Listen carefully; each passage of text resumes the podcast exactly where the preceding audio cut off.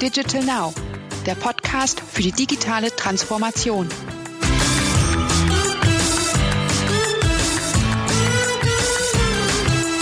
Herzlich willkommen zur neuen Folge unseres Valentic Podcast Digital Now. Heute trifft unser Moderator Michael Kurzedim auf den Digitalisierungsstrategen Carsten Oetschmann. Die beiden streifen durch das weite Feld der Beratung und des Projektmanagements und wir erfahren, welche Resultate gelungene Digitalisierungsprojekte liefern, warum Scheitern zum Erfolg führt, worin die Stärke interdisziplinärer Teams liegt, was man von einer guten Beraterin oder einem guten Berater erwarten kann, wie man zu schnellen Ergebnissen kommt und was Carsten eigentlich zur Valentik führte. Euch erwartet also ein abwechslungsreiches Gespräch, doch Metathema bleibt auch heute wieder die Digitalisierung in all ihren Facetten. Viel Spaß beim Hören. Carsten, herzlich willkommen. Super, dass du da bist. Du bist Geschäftsführer und Partner bei Valentic einem Digitalisierungs- und IT-Beratungshaus und du bist erfolgreicher Unternehmer und Entrepreneur. Wie bist du eigentlich zu Valentic gekommen? Hallo Michael und ähm, hallo liebe Podcast-Zuhörer. Ähm, zunächst einmal erstmal vielen, vielen Dank, ne, dass äh, du mir hier die Gelegenheit gibst, quasi an diesem Podcast aktiv teilnehmen zu können. Ja, wie bin ich zu Valantik gekommen? Also die Valantik und auch den Holger von Daniels kenne ich ja schon seit äh, einigen Jahren und habe auch mit großer Spannung und großem Interesse eigentlich das rasante Wachstum, sage ich mal, seit der Gründung 2012 bis zum heutigen Tag immer äh, mit einem Auge zumindest verfolgt. Und äh, wir sind dann irgendwann im Jahre 2020 letztlich wieder zueinander gekommen, haben darüber nachgedacht, inwiefern ich mit meiner unternehmerischen Vita der Valantik auf dem Pfad äh, zu zukünftigem Wachstum äh, stärker helfen kann. Wir haben das positiv beschieden und ich freue mich halt seit dem 1.7. Ähm, bei der Valantik sein zu dürfen und äh, letztlich die Beratung und das Wachstum hier äh, persönlich weiter begleiten und forcieren zu können. Nun ist das Metathema, kann man ja sagen, bei Valantic Digitalisierung in all ihren Aspekten. Nun eine ganz dumme Frage am Anfang. Kann eigentlich jedes Unternehmen und jede Branche von Digitalisierung profitieren? Wie siehst du das? Also äh, zunächst einmal muss man ja sagen, dass die Digitalisierung letztlich ein unglaubliches Hype-Thema ist, das äh, vor jedem äh, hergetragen wird und in jedem Zusammenhang quasi letztlich in die Diskussion mit eingeht gewoben wird. Ne? Also äh, Digitalisierung ist immer und überall äh, und auch letztlich für jeden für, und für jedes Unternehmen eigentlich gleichermaßen die Herausforderung der Zukunft. Ja, also von daher glaube ich, dass Digitalisierung für jeden gleichermaßen relevant ist, um auch die Zukunftsfähigkeit ähm, jedes einzelnen Unternehmens quasi sicherstellen zu können. Nun haben wir ja ziemlich herausfordernde Monate hinter uns, unter anderem durch Corona und die Pandemie, die der Digitalisierung dann auch noch einen Schub versetzt haben. Aber es sind da auch einige, ja, ich will es mal, mal so nennen, Defizite zutage getreten. Wie beurteilst du als Berater, Digitalisierungsberater und Experte den Stand der Digitalisierung in Deutschland? Ich glaube, dass die Corona-Krise und die letzten 18 Monate auf jeden Fall äh, zutage geführt haben, das, was du schon sagst, dass wir noch nicht überall und allen Ortes mit der Digitalisierung letztlich einen Reifegrad erreicht haben, äh, der vorzeigenswert ist. Ja, die Defizite sind klar zu, zu, äh, zum Vorschein gekommen. Ähm, da spreche ich jetzt nicht nur letztlich die öffentliche Verwaltung und, Services der öffentlichen Hand an. Äh, auch im Schulwesen haben wir ja ganz eindeutig vor Augen geführt bekommen, letztlich, dass äh, Online-Schulung oder, oder, oder Schulwesen und, und Schulunterricht nicht so, so sonderlich toll funktioniert haben. Und da sind uns auf der Negativseite, glaube ich, die Defizite ganz augenscheinlich vorgeführt worden. Auf der anderen Seite muss man sagen, auch ganz zu Beginn der Corona-Krise, wo wir ja alle in dem, im Lockdown gelandet sind, wo wir Kurzarbeit hatten, wo nicht absehbar war, wie schnell erholen sich Unternehmen von, von dieser Krise, da hatte man ja die schlimmsten Befürchtungen, äh, und das hat sich nicht bewahrheitet, sondern unglaublich viele Unternehmen haben äh, antizyklisch investiert. Nicht nur dadurch, dass wir jetzt ja alle mal Homeoffice äh, und Homearbeit gemacht haben und natürlich dann auch die entsprechenden Werkzeuge gebraucht haben, ähm, ähm, um unseren Job weitermachen zu können, vom Küchentisch aus oder vom Arbeitszimmer zu Hause, sondern auch alles, was so Customer-Facing war, ob das jetzt Business to Consumer oder Business to Business war, ähm, hat einen unglaublichen Push erfahren. Unternehmen sind sehr stark in die Investition gegangen, und haben letztlich nicht nur in Tools und Werkzeuge investiert, ähm, sondern letztlich auch die Art und Weise, wie sie mit dem Kunden, mit dem Endkunden oder aber auch letztlich mit dem Unternehmenskunden, mit den Vorlieferanten äh, entsprechend effizienter ähm, arbeiten können, ähm, unter Berücksichtigung der Einschränkungen, die die Krise mit sich gebracht hat. Nun ähm, denke ich, dass vielen Unternehmen in Deutschland und Europa klar ist, dass sie digitalisieren müssen, um auch noch in Zukunft wettbewerbsfähig zu sein und Erfolg zu haben. Aber ich glaube, dass so Mittelständler ähm, Probleme haben, den Einstieg zu finden. Digitalisierung ja, aber wo fangen wir jetzt eigentlich an? Gibt es da so einen Reifecheck? Was würdest du denen raten? Ja, also eine Standortbestimmung ist mit Sicherheit immer ein guter Startpunkt. Ja, also sowas wie äh, ein Digital Maturity Assessment, äh, um jetzt mal ein paar Anglizismen wieder zu bedienen, die ja mit der Digitalisierung einhergehen, äh, ist absolut empfehlenswert. Ja, wirklich mal äh, in der, in der Retrospektive jetzt mal zu gucken, wie reif sind denn eigentlich unsere Bond- und Backoffice-Prozesse, also sprich quasi letztlich ähm, unsere eigenen ähm, Operations, wie laufen, wie reibungslos laufen die, welche Defizite haben wir äh, schon seit Jahren ähm, auf der Agenda, aber noch nicht bewältigt und auch quasi letztlich nach außen äh, zum Markt und Kunden ähm, sag ich mal, wie eng sind wir eigentlich beim Kunden äh, verzahnt, wie viel wissen wir überhaupt über unseren Endkunden, äh, was wissen wir überhaupt letztlich über, über unsere Lieferanten und Vorlieferanten, über den Großhandel etc. pp. Äh, und wie kommen wir näher, wie kommen wir näher und vor allen Dingen auch schneller letztlich an die entsprechenden relevanten Daten und vor allen Dingen, wie werten wir sie dann kontextbezogen aus und daraus resultierend äh, bringen neue Geschäftsmodelle, datengetriebene Geschäftsmodelle äh, entsprechend dann letztlich die, die uns auch wieder bei der erfolgreichen Differenzierung helfen. Wie bringen wir Produkte und Services quasi schneller und effizienter an den Markt. Das sind die Herausforderungen, äh, um dafür quasi letztlich die kundenindividuellen Rezepte zu finden, braucht es eine Bestandsaufnahme. Da findet man unglaublich viele gute Reifeprozesse letztlich bei Unternehmen, aber auch noch ganz viele Handlungsfelder. Gerade der Umgang mit Daten, und zwar der kontextbezogene Daten. Man spricht ja immer davon, äh, Daten sind das neue Gold, sagt man ja so schön. Aber die Daten schlummern in diesem Unternehmen, werden eigentlich nur begrenzt in die Entscheidungsfindung einbezogen. Und in, insofern glaube ich, dass man über so, ein, so eine Art eines digitalen Assessments oder Maturity Assessments unglaublich viele Handlungsfelder in kurzer Zeit findet, die man dann abtragen kann hinsichtlich ihrer Priorität, äh, um dann in bestimmten Piloten relativ schnell erste Erfolge zu haben und die gesamte Organisation zu inspirieren und in eine Aufbruchstimmung zu bringen. Mit welchen Zeit- und Kostenaufwänden muss man bei einem Digitalisierungsprojekt denn eigentlich rechnen? Also es ist letztlich ja ein kontinuierlicher Prozess, so stelle ich mir das vor. Ja, also damit steht und fällt ja quasi wirklich der Erfolg einer Digitalisierungsinitiative in einem Unternehmen. Diese typischen äh, Langläuferprojekte, ähm, die über Jahre, Jahrzehnte im Grunde genommen Prozesse optimieren oder IT-Systeme ablösen, die wird es in beschleunigter Form äh, auch wieder geben, weil halt mal ein aufgeräumtes Backend-System natürlich äh, elementar wichtig ist, um überhaupt darauf digitale Services anwenden zu können. Und das wird dann der, der Teil der Projekte sein, die immer die auch in Zukunft noch länger laufen werden, aber dann vielleicht nicht mehr 10 oder 15 Jahre, sondern vielleicht drei bis fünf Jahre. Auf der anderen Seite, sage ich mal, die kurzzyklicheren Themen, um die zu adressieren, haben ja auch ganz viele unserer Kunden letztlich ihren digitalen Campus, ihr digitales Lab zumindest schon aufgesetzt, beziehungsweise spielen mit dem Gedanken, sowas wie einen Inkubator äh, in einer Unternehmung letztlich zu etablieren, mal die, die, die Mitarbeiter dort mit dem richtigen Rüst- und Handwerkszeug zu versehen. Ne? Wie läuft Ideation ab? Wie kriege ich aus einer ersten guten Idee einen Piloten, einen MVP? Wie stresse ich dieses, dieses, diese neue App oder diesen neuen Prozess oder diesen neuen Service? In, in, insofern, dass ich Rückschlüsse quasi auf die Skalierbarkeit bekomme und vor allen Dingen, und da scheitern dann relativ viele Unternehmen, wie bringe ich diese tolle neue Geschäftsidee quasi dann in den Markt und wie skaliere ich mit dieser neuen Geschäftsidee. Und, und dafür, sage ich mal, braucht es neue Herangehensweisen, neue Methoden, und aber auch letztlich natürlich die Bereitschaft, auch Angefangenes wieder sein zu lassen. Also ne, so von wegen try fast, fail fast, äh, wie man so schön sagt, äh, ist, ist da dann wirklich eher Standard und nicht der Exot. Es gibt unglaublich viele Ideen, die geboren werden, die, die keine Marktreife erfahren.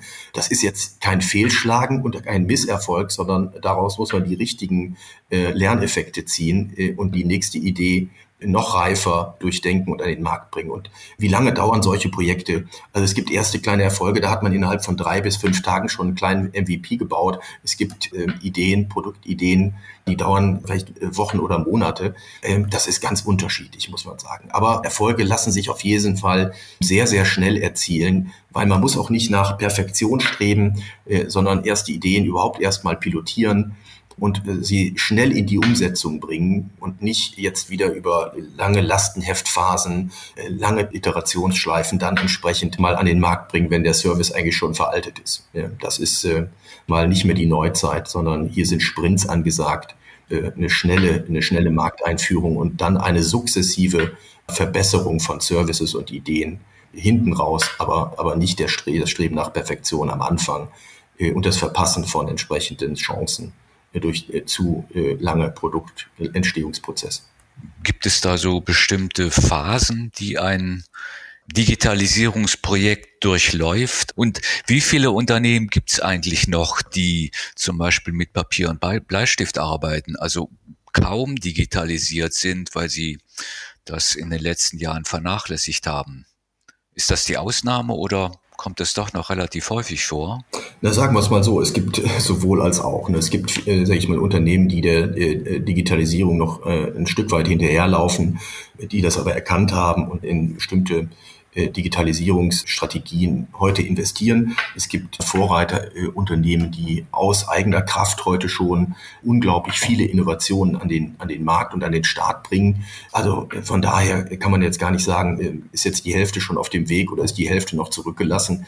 Jedes Unternehmen glaube ich, ist heute im, im, Umbruch, muss sich mit Digitalisierung beschäftigen. Der Erfolgsfaktor letztlich bei der Suche nach datengetriebenen Geschäftsmodellen oder, oder generell Innovation ist unter anderem auch nicht nur das Handwerkszeug äh, intern zu haben, sondern solche Themen auch interdisziplinär anzugehen. Das sind keine Themen, die für die IT aus der IT äh, zum Nutzen der IT getrieben werden, sondern die haben immer einen Business-Fokus, die sind interdisziplinär besetzt. Da ist der Einkauf, der Vertrieb, das Marketing, ähm, da ist die Produktentwicklung, ähm, da ist die Technologie natürlich mit drin, äh, da ist die Logistik, die erweiterte Supply Chain mit involviert. Da bringt man ganz kleine, aber interdisziplinäre Teams quasi mit konkreten Ideen in Berührung und denkt auch mal äh, so schön out of the box, bleibt nicht in tradierten Denkmustern verhaftet, sondern, sondern denkt wirklich mal Innovation groß äh, und versucht letztlich dann, sag ich mal, erste kleine Piloten relativ schnell griffig zu machen. Das ist die Herausforderung. Und wie gesagt, das können mittelgroße Unternehmen, mittelständig geprägte Unternehmen genauso wie Großkonzerne. Da gibt es, glaube ich, keine Differenzierung hinsichtlich der Größe von Unternehmen. Gibt es da in Deutschland, Europa und in der Welt Unternehmen, die das vorbildlich gemacht haben oder Projekte, die Volantic in den letzten Jahren durchgeführt hat, wo du sagen würdest, wow, das war super?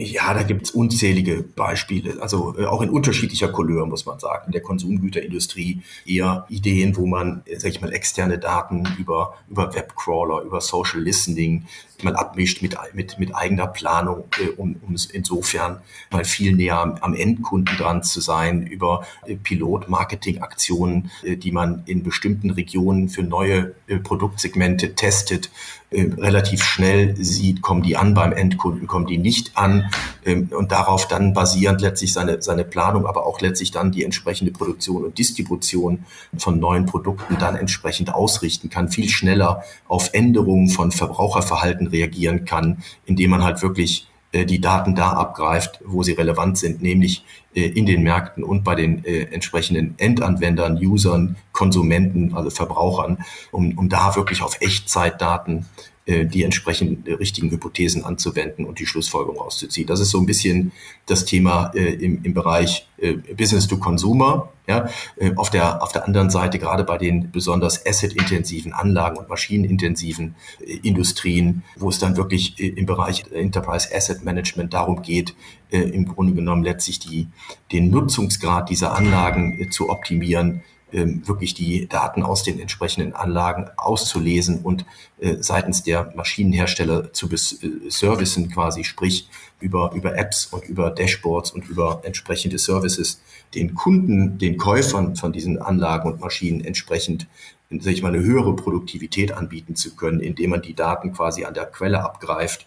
Das sind, das sind alles Beispiele dafür, die heute schon, schon längst etabliert sind, die funktionieren, womit man mit datengetriebenen Services neue Kundensegmente öffnen kann, neue Märkte eröffnen kann, etc. pp. Also da gibt es eine ganze Reihe von erfolgreichen Beispielen, wo man sagen kann, da, da sind äh, Unternehmen relativ früh auf den Digitalisierungsstream aufgesprungen, haben die richtigen, Inform äh, die richtigen Ideen quasi zu Produkten, zu Services gemacht, ausprobiert und äh, die, die, sage ich mal, da nicht verworfen wurden, sondern die eine gewisse Marktreife hatten, dann auch wirklich relativ schnell industrialisiert. Also da gibt es eine ganze Reihe an, an Best Practices, die man benennen kann.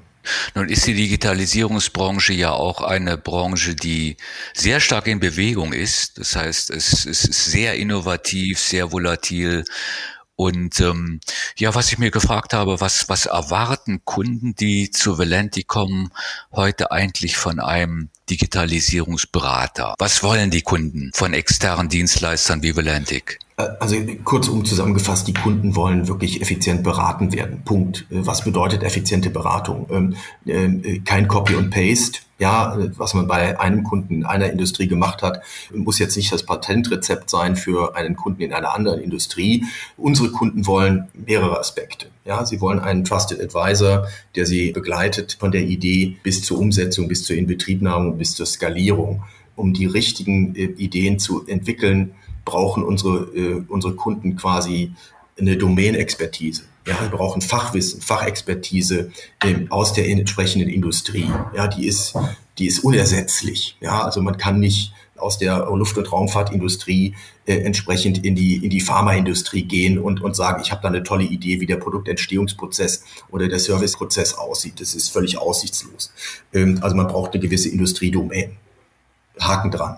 Man braucht eine fachliche und Methodenkompetenz. Ja, also und zwar eine in der Praxis erprobte, geschärfte äh, mit, äh, Praxis- und Methodenkompetenz, sage ich mal, wie man äh, in dieser agilen oder hybrid-agilen Vorgehensweise sich zurechtfindet. Da reicht quasi eine Schulung und irgendwie eine Zertifizierung als der Scrum Master hier nicht aus, sondern hier muss man schon noch mal äh, durch den, durch den äh, äh, sag ich mal, äh, Ideen-Lebenszyklus mal erfolgreich gegangen sein äh, und auch seine, seine Täler durchschritten haben. Also Authentizität als Berater ist, ist absolut elementar. Und gleichzeitig ist das ja auch ein Kulturwandel in Unternehmen. Das ist, sage ich mal, auch unglaublich disruptiv. Äh, in der Vergangenheit erfolgreiche Geschäftsmodelle durch neue Geschäftsmodelle quasi und Produkte und Services in der Zukunft zu ersetzen. Und das ist immer ein Change-Thema. Jetzt würden alle sagen, ja klar, Change Management. Ja, aber es ist nun mal so. Diese Transformation, die muss aktiv begleitet werden und da muss aus Betroffenen müssen Beteiligte und Begeisterte werden, äh, damit diese Idee überhaupt skaliert. Und insofern brauchst du empathische Berater, du brauchst authentische Berater, du brauchst äh, Menschen, sage ich mal, die, die an die Hand nehmen und quasi unsere Kunden letztlich äh, und die Mitarbeiter unserer Kunden quasi die Ängste vor der Veränderung nehmen.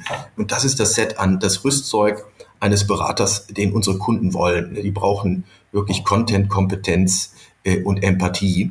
Äh, und dann, dann wird das in der Zusammenarbeit, in der partnerschaftlichen Zusammenarbeit mit unseren Kunden auch ein Erfolg. Also ich denke mir manchmal, ähm, so schwer ist es doch eigentlich gar nicht. Wenn, wenn die Leute sehen, dass es für sie einen Mehrwert bringt, also wenn sie damit ihre Arbeit besser erledigen können, erfolgreicher und es auch noch mehr Spaß macht, dann ist es doch eigentlich ein Selbstläufer. Aber ist es eigentlich nicht. Die, die Mitarbeiterinnen und Mitarbeiter, das Personal ist gespalten da oder wie sieht es aus? Ja, natürlich. Also, aber das haben wir ja, sag ich mal, quer durch alle Generationen heute, ne, auch im Alltag. Es gibt, äh, sag ich mal, eine hohe Technologie- und Digitalaffinität bei jüngeren Menschen und vielleicht eine begrenzt hohe äh, Affinität letztlich bei, bei zunehmend älteren Menschen quasi. Aber du sagst ja gerade, das ist ein Selbstläufer. Nein, das ist es überhaupt gar nicht. Immer wo eine Veränderung des Status quo ansteht, assoziieren Menschen immer erstmal Risiken äh, und Bedrohungen damit. Ich würde mal sagen, zwei, Drittel sieht erstmal quasi die Challenge und hat Angst vor der Änderung und ein Drittel springt auf den Zug und sagt,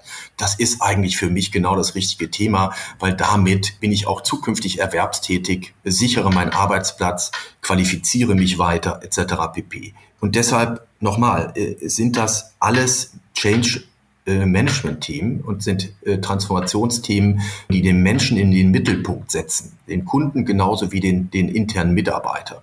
Äh, und diese Mitarbeiter, die müssen sich ja auch weiter qualifizieren, die müssen mit neuen Themen in Kontakt kommen. Das ältere, das tradierte Wissen reicht hier nicht mehr aus und deshalb ist auch das Upskilling, die Qualifikation von Mitarbeitern unter anderem auch in der IT-Abteilung, aber, aber generell über alle Funktionen hinweg, ist die größte Herausforderung, sage ich mal, für, für jedes Unternehmen da draußen, ähm, die Mitarbeiter wirklich so weit zu qualifizieren und in die Lage zu versetzen, auch mal innovative Impulse und Denkweisen in die Weiterentwicklung des Unternehmens mit einbringen zu können, ist eine riesen Herausforderung. Und äh, sag ich mal, wir reden ja auch nicht alle nur davon, lifelong learning, ja, also dass wir unser ganzes Leben lang mal lernen und uns wieder updaten müssen.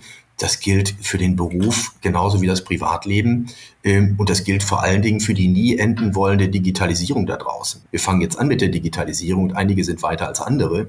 Aber Digitalisierung endet nicht, sondern sie startet immer wieder neu, nur auf unterschiedlichen Reifegraden. Ja, aber wir stellen immer konsequenterweise alles wieder in Frage und überlegen, gibt es jetzt nicht noch den nächsten Schritt, den wir gehen müssen, ja, um langfristig ähm, Erfolg sicherzustellen. Ähm, und deshalb endet Digitalisierung nicht. Aber dafür muss ich auch alle meine Mitarbeiter, auch auf der Beratungsseite, aber auch auf der Kundenseite dementsprechend ertüchtigen.